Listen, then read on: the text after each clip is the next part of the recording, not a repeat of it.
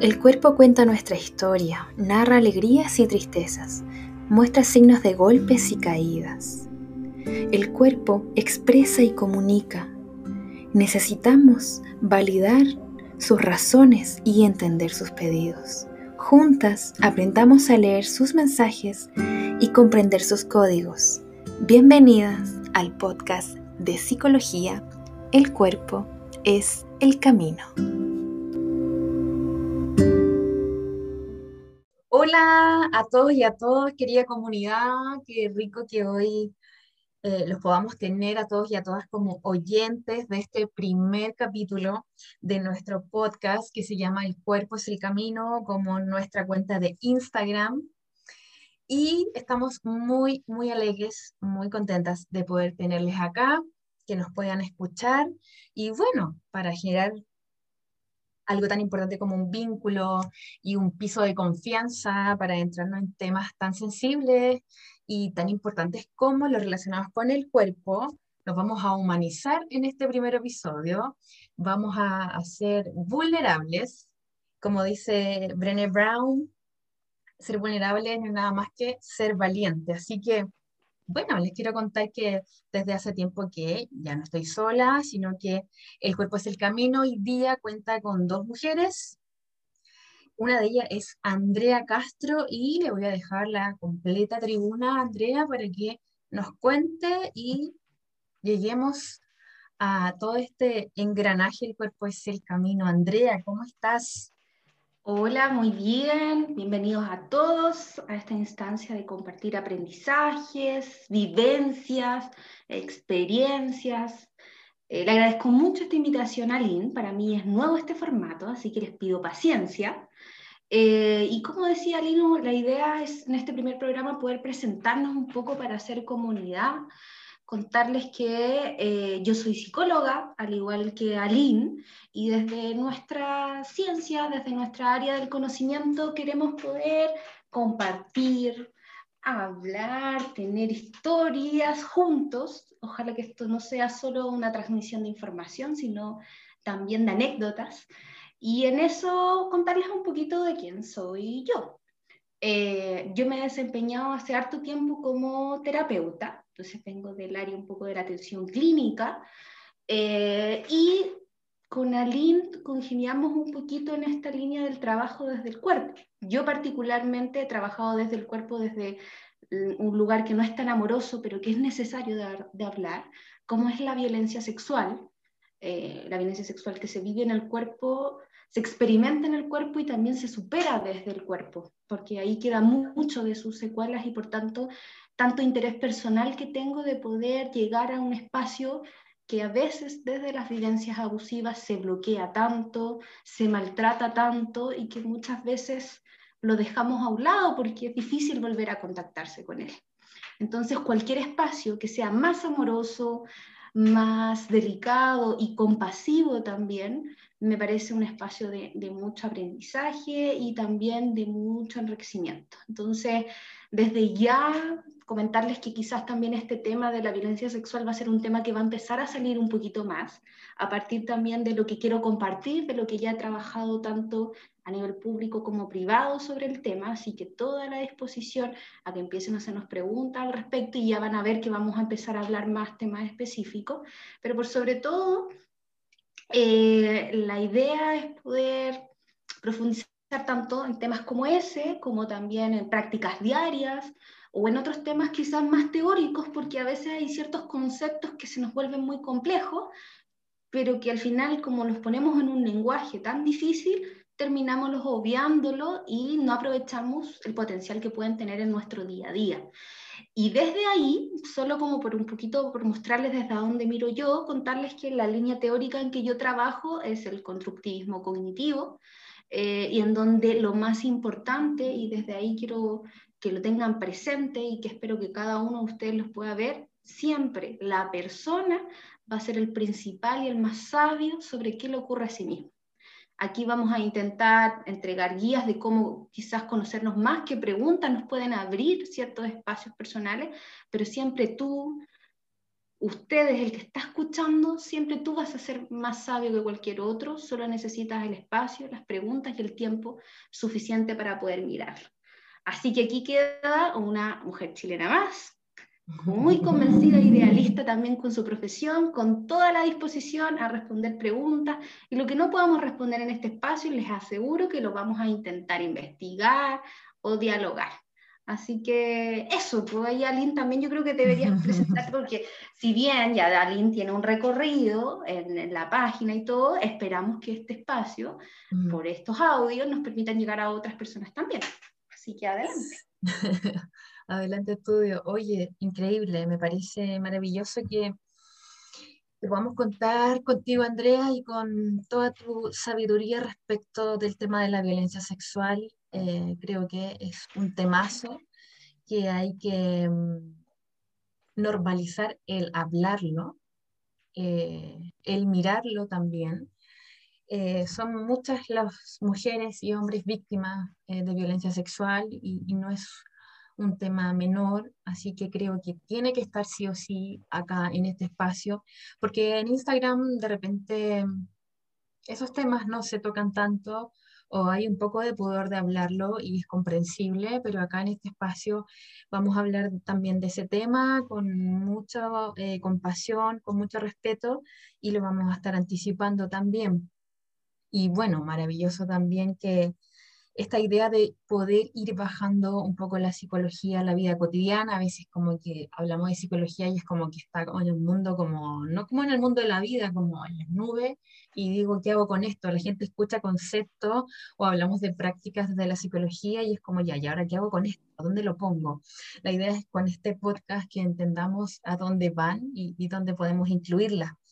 Y bueno, yo eh, quiero contar un poco que con Andrea nos conocimos en la universidad eh, y precisamente nos hicimos juntas, como decimos en Chile, porque vamos a pensar que esto también va a romper fronteras, ¿no? Así que vamos a hablar, diciendo un chilenismo. Em, chilenismo. nos hicimos juntas en la universidad y adivinen dónde, en un gimnasio en el gimnasio de la universidad nos hicimos junta y cuenta esta historia para que entiendan que hubo un camino en nosotras personal eh, de reconciliación, al menos por mi parte, con mi cuerpo, después de tener prácticas muy autodestructivas con mi cuerpo. Eh, el otro día conversábamos con Andrea de cuántas horas nosotras entrenábamos en ese gimnasio y contábamos que era aproximadamente cuatro horas y eso era los cinco días a la semana que podíamos ingresar a la universidad.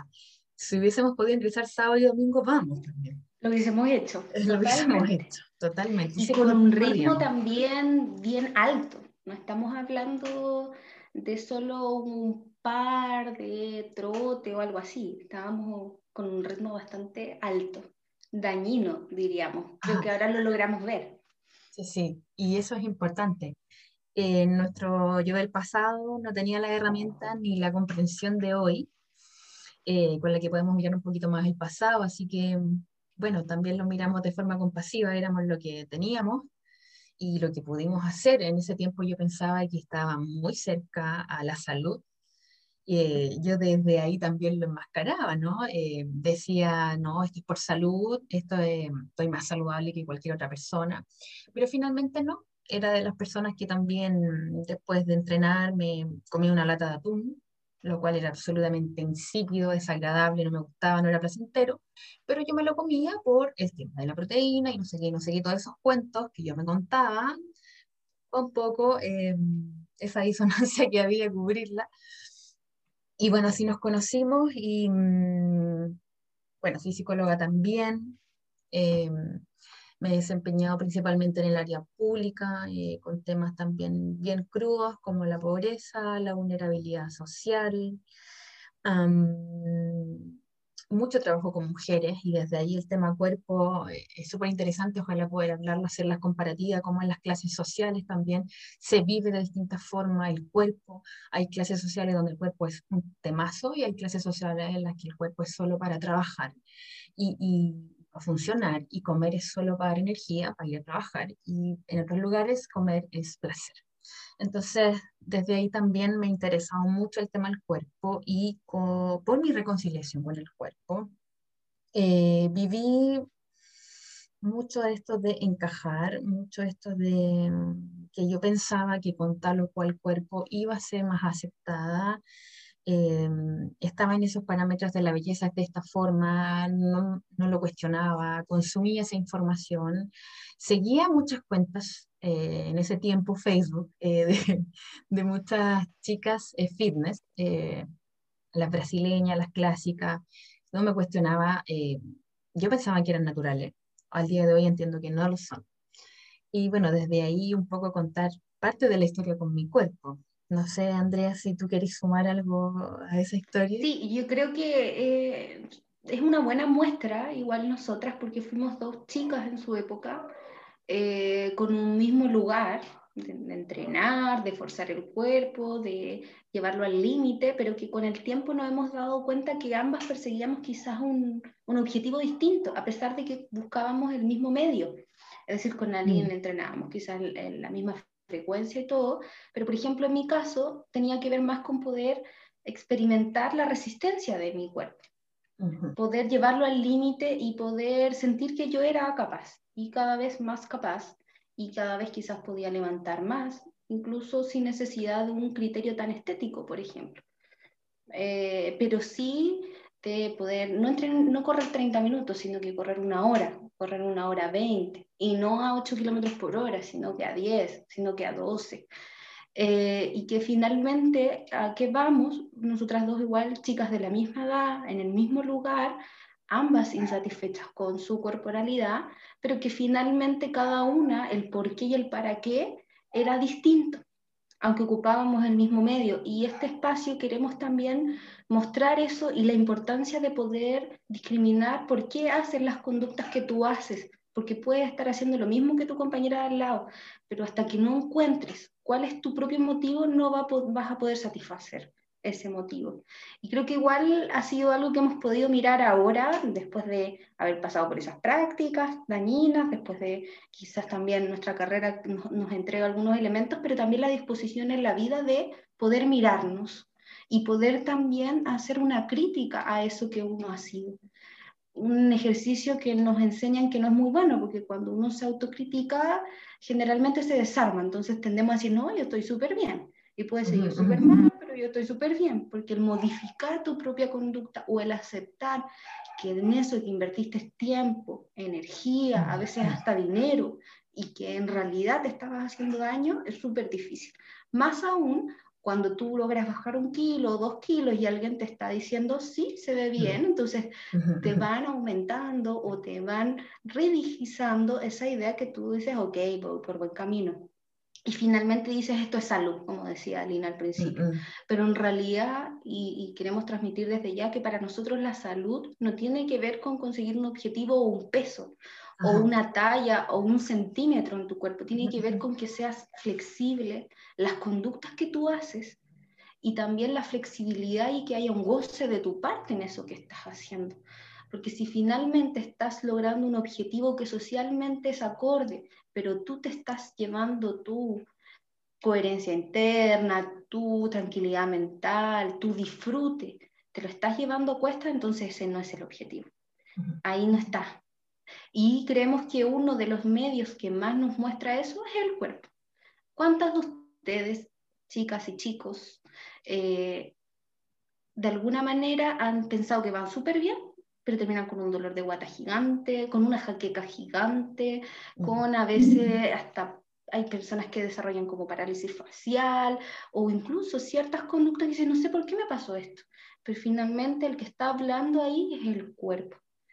Y creemos que de alguna manera, si no estamos tan capacitados a leernos nosotros mismos y no hemos hecho ese ejercicio, un buen lugar para iniciar ese proceso de autoconocimiento es el cuerpo, que es el único que va a representar realmente tus propios deseos no el que te está pidiendo tu mamá, no el que te está mm. pidiendo la sociedad, sino que realmente el acorde a la edad que tienes ahora también, porque lo que te pedía tu cuerpo a los 15 no va a ser lo mismo que va a estar pidiendo a los 30 ni a los 40.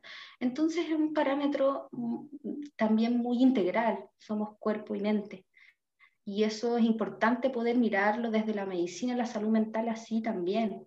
Eh, y lamentablemente se divide y muchas veces se piensa que lo mental en realidad no tiene tanta relevancia y a lo corporal se le da prioridad, pero sin una base psicológica, cuando deberían retroalimentarse siempre. Entonces, por ahí va un poco la cosa. Por ahí va nuestra propuesta también. Sí, por ahí va la cosa, porque quiero tomarme un poco lo que decías, Andrea, sobre lo seductor que es, ¿no? Los cambios corporales son súper seductores. Y lo hablo también desde mi vereda.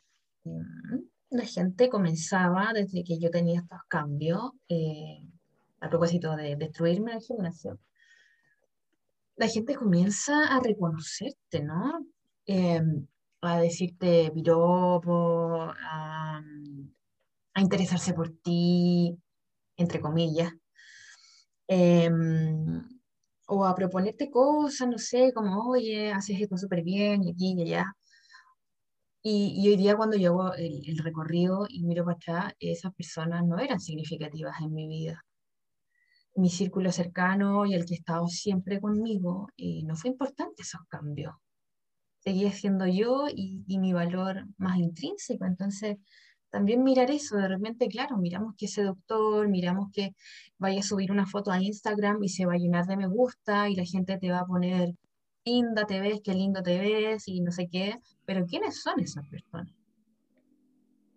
Son importantes en tu vida, entonces mirar eso también y, mm, y bueno, como decía Andrea, eh, es fundamental también pensar el cuerpo como como una fuente de sabiduría. Yo creo que hemos perdido, o sea, cuando hablamos, por ejemplo, de la alimentación, si tú ves a un niño cómo come, cómo disfruta comer, o el lugar que ocupa la comida, eh, un niño come y luego sale a jugar y no es importante lo que va a comer después. Para nosotros sí, o sea, llegamos a la vida realmente libres de sufrimiento, por así decirlo, como limpios y, y en el camino nos fuimos llenando de heridas, masgullando. Y, y, bueno, también una, una cultura que, que, es una explicación a la que yo le doy de por qué hemos perdido la conexión con el cuerpo, de una educación también bien eh, cuadrada en el sentido de que yo recuerdo, no sé si te pasaba, Andrea, pero eh, no podías pararte. O sea, tú tenías ganas de pararte y no podías pararte, tenías que mantenerte sentado no sé cuántas horas y, y, ya desde muy niño, o sea, yo recuerdo haber ido al jardín, o sea, desde los tres años ya estáis sometido a una especie de adoctrinamiento donde el cuerpo no es importante. Y, y, eso de hecho cambia un poco, no sé si a ti te pasó, pero el primer contraste fue como la vida universitaria, en donde Ajá. sí tenías una posibilidad de elegir, y bueno, nosotros a veces elegíamos pararnos y no al gimnasio, por ejemplo. Claro. Pero donde sí puedes tener una disposición de, de, hacer algo distinto y mayor autonomía, cuando debería ser algo mucho más temprano. O sea, poder jugar, poder salir, poder también los tiempos, forzar el mm, cuerpo mm. a que esté en disposición de descanso, sin movilizar, sin estar atento a las señales corporales, eh, no debería ser tan normalizado. Y de hecho, si miramos los modelos de educación más reconocidos a nivel mundial, eh, tienen que ver con un sistema, primero, de una disposición de una sala en donde hay lavaplatos, donde hay lavamanos, donde hay cocina, donde es casi una casa. Y además, los tiempos de aprendizaje son más cortos y muchos más espacios de eh, compartir e incluso niveles en donde tienes compartes con personas de otras edades, porque el aprendizaje se da en la experiencia y se da en el compartir con un otro que sabe algo que yo no sé y lo que yo sé se lo puedo compartir a otro. Entonces, en donde tu cuerpo está más a libre disposición y eso también te ayuda a desde pequeño a aprender las señales de tu cuerpo. No en esto otro que dices tú, de que le estás enseñando al cuerpo a que se mantenga estático y a no reconocerlo. O sea, entre más aplanado, mejor. Como un poquito lo que cuerpo comentando. Sí, es como que yo le podría poner nombres como el cuerpo olvidado, como que ya desde ahí se empieza a olvidar. No sé, fue muy impresionante para mí. Yo me acuerdo que estaba en segundo básico y una compañera insistía en querer ir al baño porque quería orinar y no estaba permitido. Tú tenías que esperar hasta cierto horario para ir al baño. y teníamos cuánto, en segundo vacío, ¿cuánto tenéis? ¿Siete, ocho años? Y yo recuerdo, mi compañera se orinó en, al lado del escritorio del profesor. Y estaba malo lo que hizo ella, a los ojos de todo el mundo, y la vergüenza y esa sensación de haber hecho algo impropio, cuando finalmente era lo más natural del mundo. O sea, cualquiera bajo esperar dos horas para ir a orinarse, habría orinado. Entonces, bueno, ese es el camino que hemos recorrido. Ese es uno de los motivos por qué no sabemos escuchar nuestras señales de hambre y saciedad. Esos son los orígenes de por qué no sabemos cuando, no respetamos cuando el cuerpo está cansado y lo tratamos como una máquina y nosotros como si fuéramos sus jefes. Y mm, estas jefas internas, jefes internos que tenemos y que, como se dice en el campo, nos chicoteamos, para avanzar, para seguir, y el cuerpo te está enviando señales todo el tiempo y no lo estamos escuchando. Por eso, este espacio es para validar eso, eh, para visibilizarlo y para reconocer el cuerpo como una fuente de sabiduría. Y como muy bien dijo Andrea al inicio, más que tú puedes saber de tu propio cuerpo. Estamos buscando de repente saberes o información en personas que no están habitando tu cuerpo. Eres tú quien tiene esa información, entonces cada uno de nosotros es experto en su propia vida. Y ahí lo que uno puede buscar desde fuera es quizás mejores formas, mejores tiempos, mejores preguntas para llegar a esa información.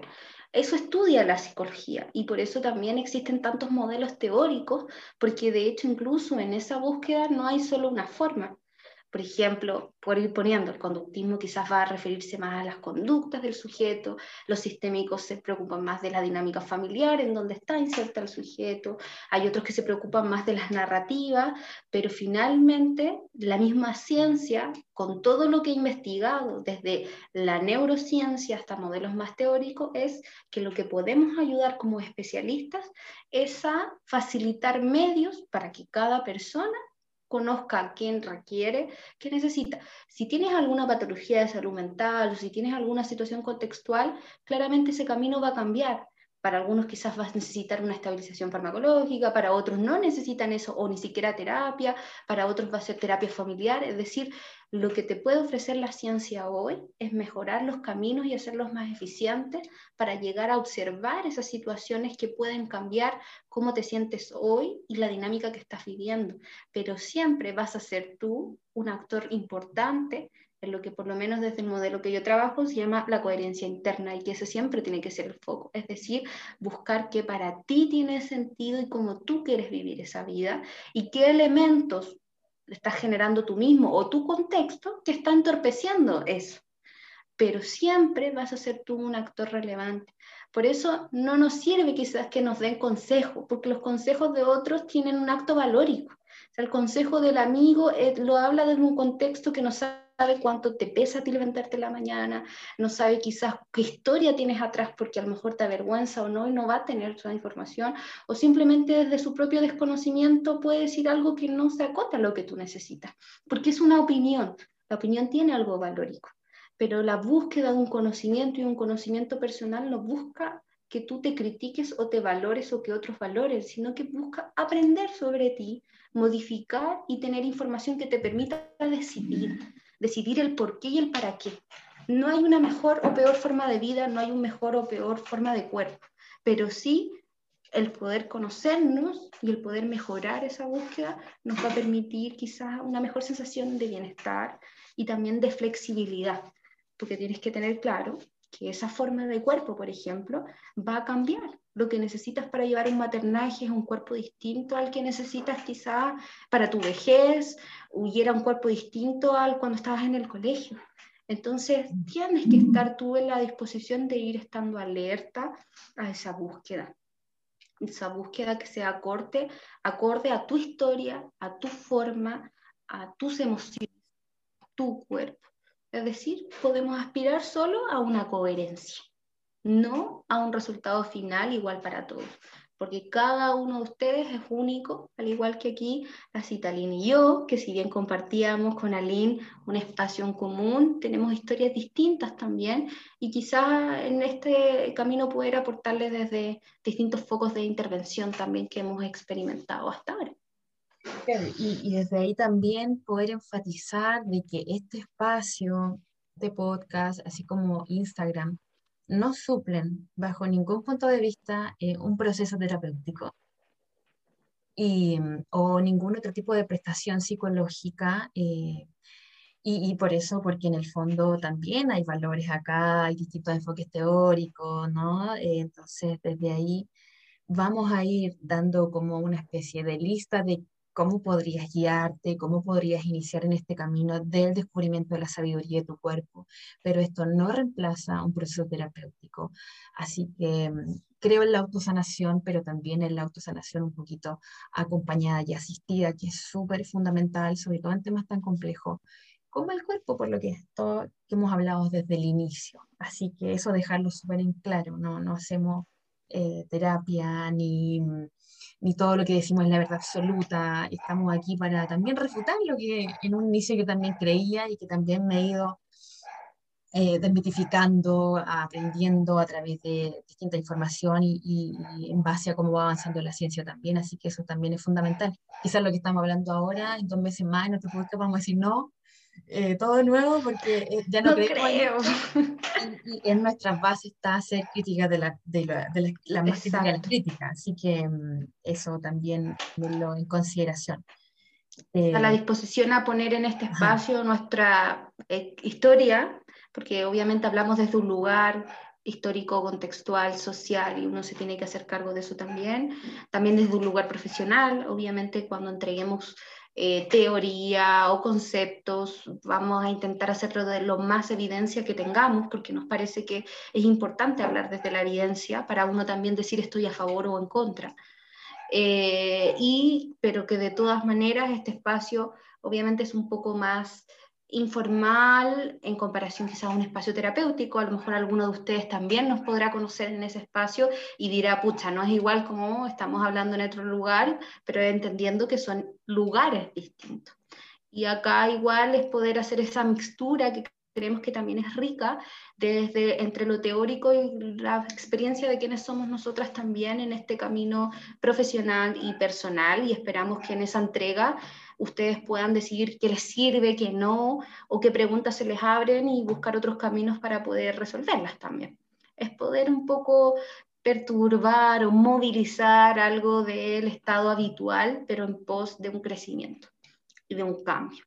Sin duda. Que como seres humanos y seres sociales estamos siempre en constante cambio pues, y hay que aprovechar eso. Hay que aprovechar ese, ese empuje me encanta esa palabra perturbar, como que suena como tan densa, pero en verdad es tan útil.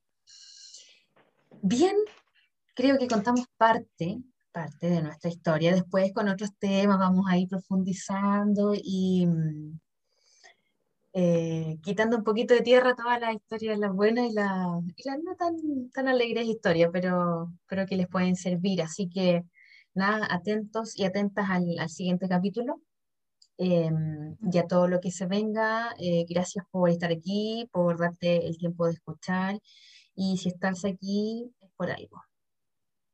Totalmente, si este búsqueda o sea por azar o sea porque alguien te comentó de este espacio o porque has participado en algunos de nuestros talleres o porque has visto algunas de nuestras publicaciones, esperamos seguir acompañándote y que en algún momento también se crucen nuestros caminos y quizás poder intercambiar algo de información o de experiencia, quién sabe.